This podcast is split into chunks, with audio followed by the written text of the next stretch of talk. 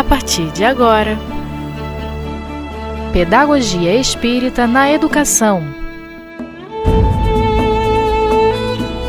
Com Selma Trigo, Luciana Motola e Rômulo Vicentini.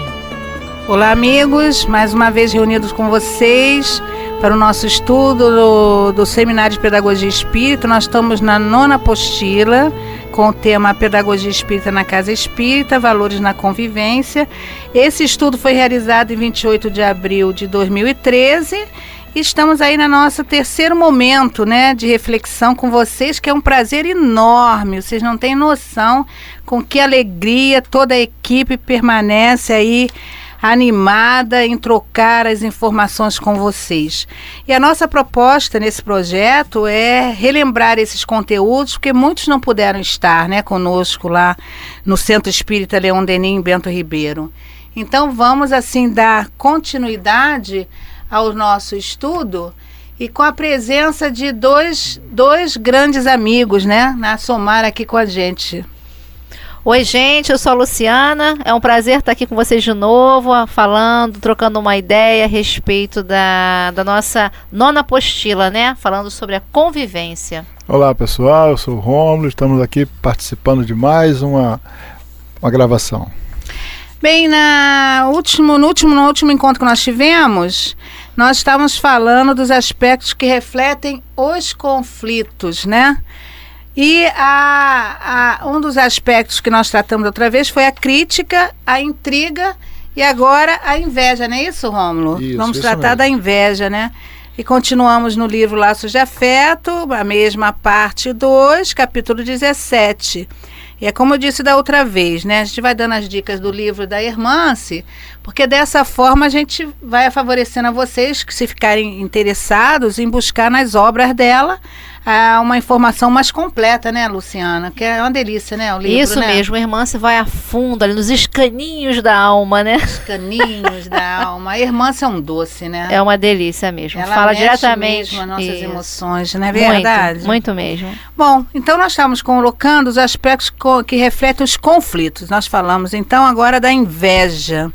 A irmã se coloca para nós que a inveja é uma das mais cruéis imperfeições morais. Olha, mais cruéis imperfeições morais, porque é a filha queridíssima do orgulho.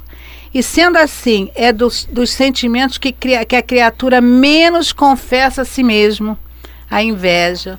Será que a gente já consegue perceber quando um sinalzinho de inveja bate na gente? Ah, perceber, a gente percebe sim. Agora, admitir esse sinal é que é o problema, não é? É. Ainda bem que a gente já tem um sinalizadorzinho que diz assim, ó, Selma, Tem. cuidado, você tá com uma invejinha. não, a gente não sente, né, assim? Tem, tem. Não é assim, tem Rômulo, que você É isso mesmo, ele fala que É. é uma invejinha só, né? É uma invejinha. Mas na verdade é Por Por mais inveja, sutil inveja que mesmo. seja, né? Mas tem, a gente sabe que tem. Ai, mas tem gente que nem consciência tem, né? É. Vivem mergulhados nessas emoções, nesses Manipula tanto aquilo, abafa tanto que parece que não sente, que não tem. Né? E por- Desconhece. Pois é, porque ó, é- ela diz que é a mais cruel das imperfeições, né? Aí a gente tem até um, um- um dito popular que diz assim, ah, olha só, tô com uma invejinha branca. né? É, tem essa É questão. uma invejinha branca, não é preta. Positivo, inveja positiva. Inveja positiva. positiva. Pra é. tentar dar uma abrandada na situação, é, né? é uma inveja melhorada. positiva, só porque é uma admiração de uma invejinha à toa. Mas já lá está o sinal de que você gostaria de estar no lugar do outro, de fazer o que o outro faz, de ser o que o outro é, de ter o que o outro tem, né? Isso E que na aí vai. realidade, no seu princípio, assim, no fundo, no fundo, não teria nada de errado em você querer, de repente, né? É, conseguir uma coisa bacana que você detecta no outro, ou você seguir um caminho que você admira no outro. Mas aí quando você associa isso a um incômodo, né? Aquela raivazinha, É, aquela. aí já é inveja. Aí já fica. Porque o que você falou anteriormente é admiração. Isso, é verdade. A admiração a gente tem. Precisa ter. Nossa, puxa, essa mulher Serve de Puxa, estímulo. como ela consegue enfrentar aquelas coisas todas, ou como ela consegue Isso. falar tão bem coisa linda, isso é admiração. Nos né? estimula. Agora, eu sentir assim, vendo e falar assim, puxa, podia ser eu que está, podia estar ali naquele lugar. Aí já é inveja. É, ou então quando você fala, para que isso? Eu não vejo a Ou menor... despreten- é Exatamente. isso, desvalorizar. né? Desvalorizar, é verdade. Que às vezes a gente nem sabe que é bom, que tá legal, mas a gente, desculpe o ter até a gíria do tá legal, mas a gente desvaloriza para não dar muito mu- qualidade. Por inveja mesmo, É né? inveja pura, né? É inveja pura. Achando que o outro vai ficar em destaque, né, Rômulo? É, Aí não não, fala não. muito pra ele não, Não. Não ficar dá muito... mole, não, né? Que vou falar nada. Às vezes nem fala mal, mas também não fala bem, fica na dela, né? Exatamente. Não promove, assim, o valor que o outro tem, né? Mas pensa, vibra, tá vibrando como essa criatura? Não precisa nem falar, né, Selma?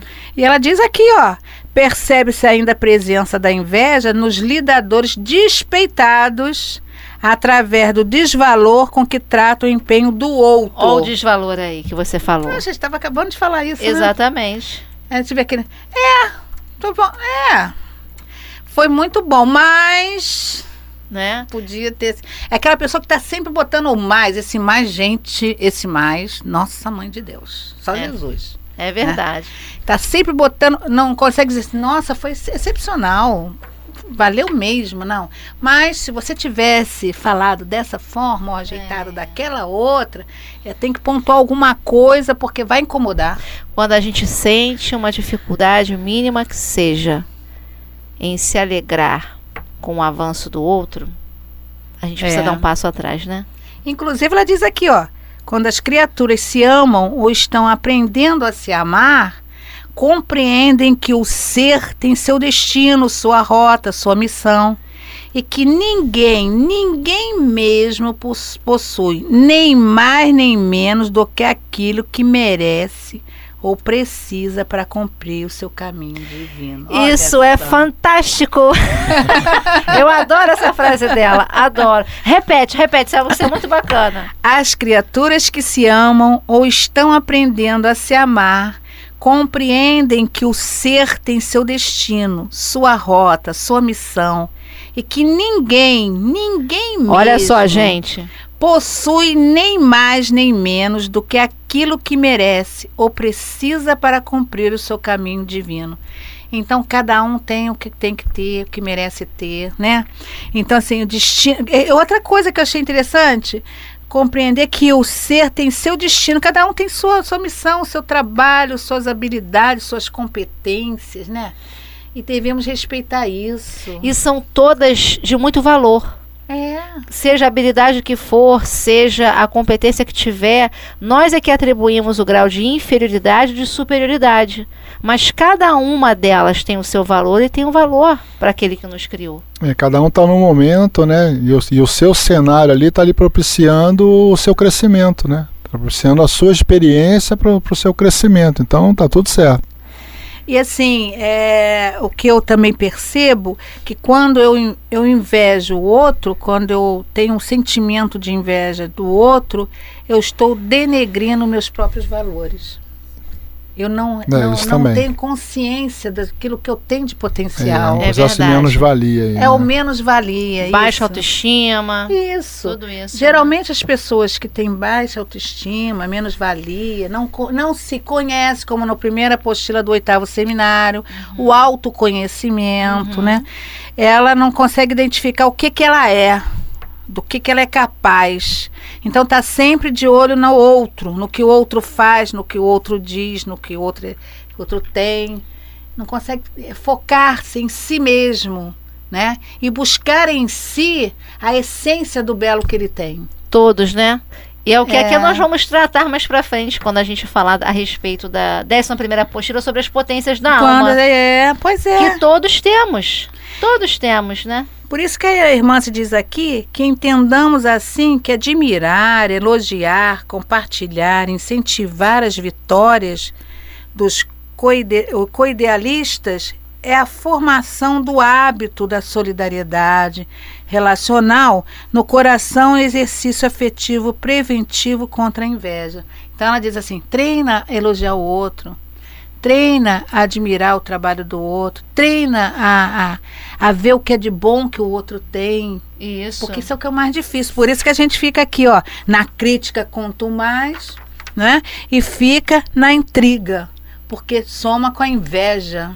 Isso. E Né? ela fala, né, que é um preventivo contra a inveja. É um preventivo contra a inveja. O elogio, O elogio. sincero, né? Isso. A admiração sincera, né? Isso. E o compartilhar com o outro com alegria o resultado que ele está tendo, das vitórias que ele está alcançando, né? Isso. Isso é uma grande admiração.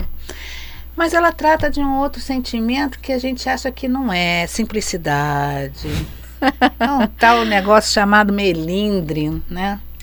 A pessoa melindrada, ela tem toda aquela postura de coitadinha, né? De simplesinha, mas tudo, tudo ela se toca. Não me toque, não me toque, né?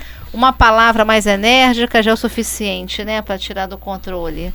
Uma, um comentário, até mesmo um olhar. Às vezes você não, não percebeu alguma coisa e a pessoa acha que você não percebeu de propósito. Pois é, coisa complicada. é, né? muito, nossa. Esse tipo assim, não, não vou falar nada não, porque quem sou eu?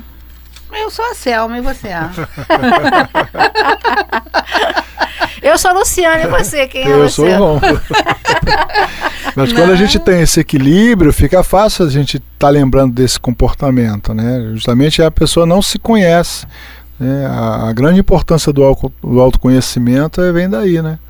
Pois é, então. A irmã se fala, continua nesse mesmo, nessa mesma parte, capítulo 21, que o milindre é a reação de apego doentio às nossas criações. A gente cria.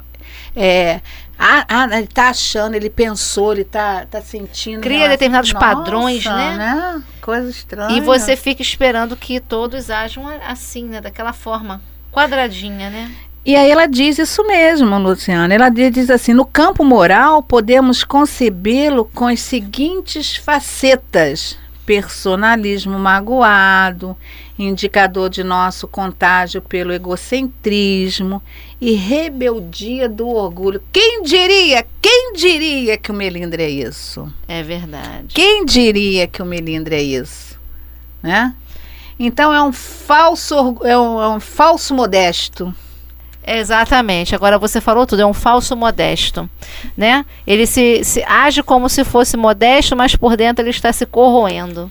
Tá em Puro convulsão, orgulhoso, É um é. grande orgulhoso, né? Vive incomodado, vive em conflito interno, né? Isso é muito sério, né? Muito sério, quer dizer, o melindrado é uma pessoa orgulhosa, né? Que se vitimiza de coitado Uhum. para ser atendido e observado. Valorizado. valorizado, né? Então, gente, vamos nos ligar porque o negócio é sério. Não é verdade? Vamos nos ligar que o negócio é sério. E ela diz assim: o melindre, já li aqui? Não, Há aqui. pessoas propensas a se melindrarem graças à posição íntima de se colocarem vítimas da Hum. vida. No fundo, são vítimas de. Si mesmas. Como a gente faz isso, né? É. Como a gente se pega fazendo isso o tempo todo. Poxa, mas você não viu a maneira como ele me olhou? é. Você não viu que ele passou nem, nem me cumprimentou? Nem me cumprimentou. que É autovalorização. Demais, Né? demais. Porque ele tinha que me cumprimentar. Exatamente. Poxa, ele esqueceu de me ligar ontem à noite? Como é que É, pode? Ele é, sempre me liga, o que, que É, houve? agora veja. Ele sabe que eu fico aqui esperando por ele o dia inteiro, que sabe que tem aquele horário de me ligar e não me ligou? E eu podia ter feito a prece, né? Ela foi pedir pra Luciana. Fala sério. Pois é. Eu sei que eu sei que quer fazer prece também. Agora, tudo bem. Ficar minha. Não é? E o melindre é a resposta irracional da emoção, demonstrando plena ausência de inteligência intrapessoal. Gente, o que, que é intrapessoal? É a falta de conhecimento, de boa convivência consigo mesmo. Cadê que a gente tem que romper as sombras? Está lá na- no seminário do oitavo, seminário de pedagogia espírita, que nós já desenvolvemos com vocês. Romper com as sombras. Romper com as sombras é isso, ó, sair desses sentimentos que a- a- travam a nossa caminhada espiritual. Sair desse egocentrismo, né? Desse egocentrismo. Essa questão doentia, a gente foca só na gente mesmo. É. Né? O mundo gira em torno de nós, né? A gente quer, na É, realidade, a gente quer que é, o mundo gira em torno é. de nós, né?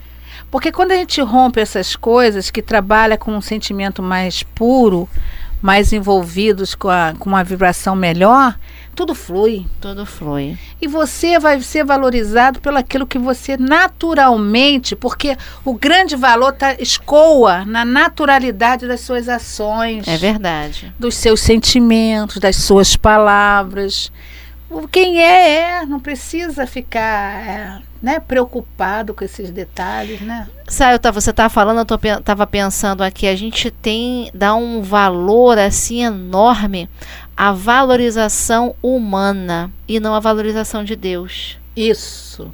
Né? Perfeito. Os homens são imperfeitos ainda. É. E a gente quer a valorização deles. Com Quando na certeza. realidade a gente esquece que existe uma lei maior que nos regula, existem os espíritos que nos acompanham, estão ali de testemunhas do nosso comportamento, do nosso sentimento, dos nossos esforços. E é nisso que a gente precisa se apegar e ter certeza.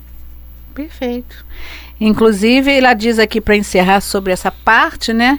Que as criaturas educadas emocionalmente têm sempre respostas adequadas aos testes do Milindre. Reagir com equilíbrio, elaborar soluções criativas aos impasses e agir com espontâneo amor são respostas de quem é dotado de farta inteligência emotiva, logrados em re- refregas nas vivências do espírito que amadureceu para a vida. Então é isso aí, né? É romper essa, essa questão, é amar. Tudo está voltado no amor, né? Exatamente, está sempre tá ali. voltado no amor, né? É a gente compreender os limites do outro, É, é. o estágio que ele se encontra. É. E não ficar exigindo é, é, preferência nacional, né? Só eu, eu, a minha atenção especial. Especial, porque é aquilo que eu falo sempre, né? Tem que viver como espírito, né? Exatamente. Eu ouvi isso no centro, assim, isso ficou muito marcado para mim. Homens, viver como homens espirituais. Sair dessa questão do homem material, simplesmente. E viver como homens espirituais é viver com a emoção. É, tá lembrando né, desse processo que somos espíritos imortais, que temos essa bagagem, que podemos contribuir com o que somos, não precisamos estar preocupados com o que o outro é, valorizando a questão do outro também, mas valorizando as nossas questões, né? Fortalecendo isso em nós e lembrando disso sempre. Isso, perfeito, né? Aí vem mais um sentimento, danadinho, Eita! danadinho, danadinho, tal de personalismo, né? o personalismo é a expressão mais perceptível e concreta do orgulho. É a excessiva, incontrolável valorização conferida a nós mesmos, levando-nos a supor termos direitos e qualidades maiores do que aquelas as quais realmente possuímos. A gente entra Eita! num- a gente, é, meu Deus, a gente se engana, né? Porque eu sou, poxa, eu sei, eu conheço, sou capaz. Não existe tenho ninguém os meus direitos. eu. É, ninguém melhor do que eu. Então é um, é um orgulho desacerbado, né? Que cega a pessoa. A gente tem valores, mas nós temos ainda coisas por conquistar. Nós somos perfeitos. É verdade. Nós não temos tudo. É Nós não somos tudo ao mesmo tempo. São parte de conhecimentos, de capacidade. Mas outros também têm conhecimentos, têm capacidade. Alguns são parecidos, outros disparam, de- se destacam em outras coisas que eu ainda não conquistei. É natural isso, o processo de educação mesmo, né? E também da bagagem espiritual que a gente traz. Isso. Tro, tro, trocentos anos aí reencarnando, hein, Rômulo? É, e o processo da convivência faz justamente rodar isso aí, né?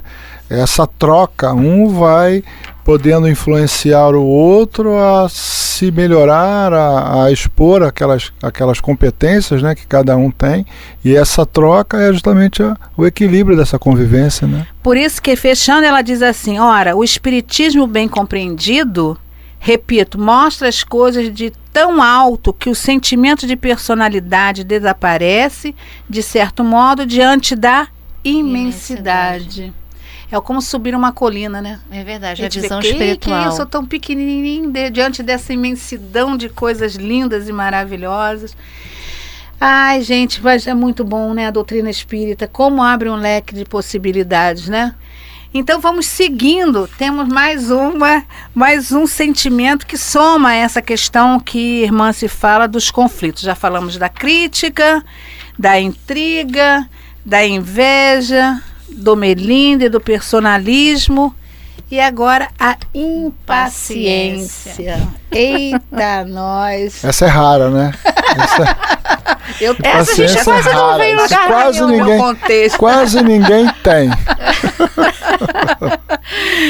Isso nós fomos encontrar na Revista Espírita com- de 1865, em que Allan Kardec nos apresenta a seguinte reflexão. Vamos lá. Entre os impacientes, sem dúvida, alguns há de muito boa fé e que gostariam que as coisas andassem mais depressa, ainda mais depressa. Assemelham-se a essas criaturas que julgam adiantar o tempo adiantando o relógio. Outros, não menos sinceros, são impelidos pelo amor próprio a serem os primeiros a chegar. Semeiam antes da estação e apenas colhem frutos malogrados. Infelizmente, ao lado destes existem outros que empurram o carro a mil por hora, na esperança de vê-lo tombar. Né? É. Então aqui representa três aspectos de pessoas impacientes. Três momentos e que a gente vai se encontrar em algum deles, com certeza. Vamos nos né? identi- identificar. Tem aqueles de boa fé Uhum. e que gostariam que as coisas andassem ainda mais depressa. Quer dizer, assemelham-se a essas criaturas que julgam adiantar o tempo adiantando o relógio. Então, aqueles acelerados, quer fazer logo, porque ai, não dá para esperar. O Aquela ritmo do outro é de muito lento. muito, nossa. Ah, não, eu vou adiantar logo, porque, né? Aí acaba criando conflito, problema. Poxa, nem esperou. A gente ia fazer juntos, tipo assim, né? é verdade. Mas a intenção era boa. Isso. Havia É uma boa intenção, né? Mas foi impaciente de esperar o ritmo do outro, né? Fazer com que o outro possa caminhar junto. Aí ela diz que outros, não menos sinceros, que também continuam sinceros, são impelidos pelo Amor amor, próprio. próprio a serem os primeiros a chegar. Semeiam antes da estação e apenas colhem frutos malogrados. Tem dificuldade de esperar o momento adequado, É, a hora da colheita, é. né? a hora de saborear, de aproveitar. Antecipam as coisas e as coisas acabam não funcionando. não dá o resultado como deveria dar, Exatamente. né? Pela aceleração, né? E, infelizmente, ao lado destes dois, né? Existem outros que empurram o carro a mil por hora na esperança de vê-lo tombar. Esses é aqueles que querem aparecer. Totalmente, né? O que, que é? Não, tá, não, eu que tenho que chamar atenção. é, O pessoal tem que mostrar que eu faço muito melhor, muito mais rápido, muito mais Quer ter a ideia, a solução alternativa, Tudo, tudo. à frente do outro, muito, né? Muito mais, né? Agora, que sofrimento a gente viver assim, né? É, tá sempre numa, numa guerra, né? Consigo mesmo e com, com o próximo, né? Muito. Engraçado que a gente vive nesse sofrimento e não para para pensar justamente nessa questão do autoconhecimento. Por que, eu sofro tanto, tanto conflito? Será que é impaciência? Será que é. Quais são os outros aí, Selma? Será que é o melindre? Será que é o personalismo? Será que é a intriga que está dentro de mim? Uma inveja que eu não percebi? Será que é uma crítica que eu recebi e tô atordoado? O que será? A gente tem que aprender a analisar essas coisas, né? Que a gente às vezes está nervoso, está perturbado, nem sabe por quê. É, e vejo que assim, quando a gente com- começa a perceber que está sempre em conflito com pessoas diferentes, em ambiências diferentes, em situações diferentes, a gente tem que se me- mergulhar no nosso mundo íntimo. Isso. E verificar. E ver o que está acontecendo, né? O que está causando isso? Será que todas as pessoas estão erradas, só eu que estou certa? Não? Porque essas pessoas não me entendem, por quê? Não me respeitam, não me entendem, não conseguem conviver melhor comigo? Por quê? Aonde está a questão que eu preciso reavaliar e fazer uma mudança íntima dentro de mim para melhor conviver. É claro que a gente, é, momentos a gente acerta, momentos a gente não acerta, alguns sentimentos já foram rompidos, a gente escoa naturalmente, aquilo nem não, não nos incomoda, né? Existem pessoas dificílimas que alguns lidam super bem, porque está vencido neles aqueles sentimentos. Eles conseguem perceber no outro, mas não se incomodar com o sentimento desse outro, porque ele já rompeu. Então fica mais fácil dele entender, né? Isso mesmo. É por aí, né? É um trabalho de formiguinha, né? E pessoal, isso tudo que foi dito aqui é para a gente entender como que a gente pode trabalhar em equipe, sendo agradável na convivência e contribuindo para melhor produzir junto ao grupo. Tudo isso é para isso, porque ele fala aqui, já no caso, nós vamos tratar, o César Said, né? Braga Said, a gente conhece bem, no livro dele, Centro Espírita, uma visão construtivista, no capítulo 2, ele diz assim: Aprender a trabalhar em equipe é um requisito fundamental para a nossa socialização, pois na vida de relação, de um modo geral, somos chamados a conviver com pessoas diferentes das quais dependemos e com as quais precisamos colaborar. É um grande erro acreditar que podemos fazer tudo sozinhos, sem o auxílio dos demais e também um equívoco acreditar que o trabalho só sairá bom se formos nós os executores. A autossuficiência é uma das grandes ilusões contra a qual precisamos lutar. Nenhum de nós sabe e pode tudo. Eita. Nosso saber e poder são relativos. Todos estamos na condição de aprendizes em regime de independência, destinados a aprender uns com os outros o que ignoramos. Então, a grande arte da convivência é a troca é verdade. das experiências, né? O que um sabe ajuda o outro a compreender, o que o outro sabe soma com, com aquele outro. E aí o trabalho vai tomando um corpo bonito, né? vai sendo construído dentro de uma base sólida porque há as divergências, mas não há as dissidências, porque essas divergências estão baseadas num respeito mútuo e não num personalismo, porque existe um equilíbrio de emoções entre os, os componentes da equipe, ninguém está disputando poder, posição, né?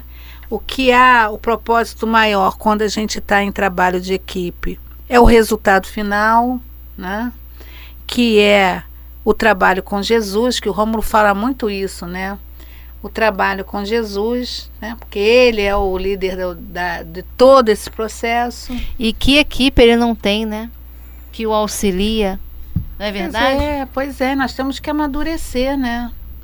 Senão a gente fica como lá no tempo, lá que ele veio, lá que ele é, não, onde que a gente cresceu, gente? Tantos dois mil anos e pouco já.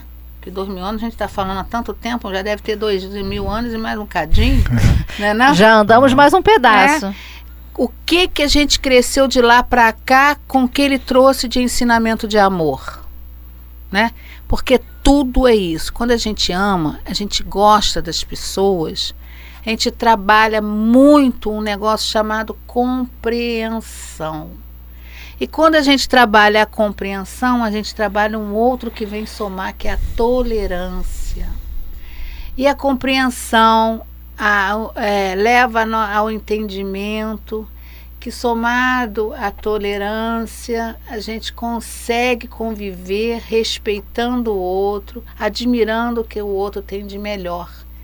E o que a gente tem menos, a gente consegue é, evitar que isso é natural, porque a gente gosta do outro, a olhar o que é de negativo. A gente até conhece, mas não se prende. Isso. A gente não vai deixar de identificar é. o negativo, o mal, mas a gente não vai se prender a ele. Não vai ser ele objeto de maior atenção. Isso é verdade. O que vai ser de objeto de maior atenção é o que de melhor esse amigo, essa amiga, essa companheira, essa equipe tem para oferecer, o conjunto todo tem a oferecer, né? E isso fortalece laços, porque é, é o que a irmã se fala. os laços de afetos é que fortalecem a gente ao entendimento e ao respeito mútuo. É uma lei de amor, né? É lei de amor, né? Então isso que a gente precisa estar é, é, tá atento e procurar desenvolver, tanto para quem lidera, para quem está como liderado. Naquele momento, né? que as posições momento. se invertem o, tempo, tempo, todo. A doutrina trabalha. Gostou isso, da doutrina? É isso. Isso, isso mesmo. Posições variadas que a gente vive. Não existe um líder só que comanda tudo. É. Momentos a gente está liderando, momentos a gente está sendo liderado. É por isso que ele repete aqui, ele diz, né? Nosso saber e poder são relativos. Isso. Todos estamos na condição de aprendizes, em regime de interdependência, destinados a aprender um com, uns com os outros. E o que ignoramos, né? a gente só cresce trocando. Só. Sozinhos fica um pouco mais Ele lento. colocou aí, né, essa questão que nós não podemos é, crescer sozinhos, tem que ser em equipe. É. Né? É o rala-rala. É, isso é mesmo. O, é aparar as arestas conjuntamente. Isso aí, convivência, convivência. Eu li há pouco tempo, você estava falando a respeito de Jesus, essa questão do mal que às vezes a gente fica naquela, poxa, mas e o mal? A gente não, não, que você falou, né? A gente vai identificar, mas não vai se prender a ele. Tinha uma frase falando, né, que Jesus não combatia o agressor, ele combatia a agressão. Então, que lindo, né? Né? Ai, gente, nós gostaríamos de continuar. Novamente digo a mesma coisa porque é um prazer enorme, mas precisamos fechar, o nosso tempo acabou, né? Estaremos juntos em outros momentos, com certeza, dando continuidade a esse estudo e que é, foi uma grande alegria, mais uma vez digo, de estar com vocês, que é um prazer enorme fazer esse trabalho, né, gente? O que, que vocês bom, acham? Muito bom mesmo. Fiquem com Deus, tá? Valeu a pena todo esse trabalho e que possamos estar juntos em outros momentos. Se Deus quiser, estaremos. Isso mesmo, gente. Obrigada pela troca, pelas vibrações positivas. A gente se vê, a gente se, se fala, né? Até breve. um grande abraço.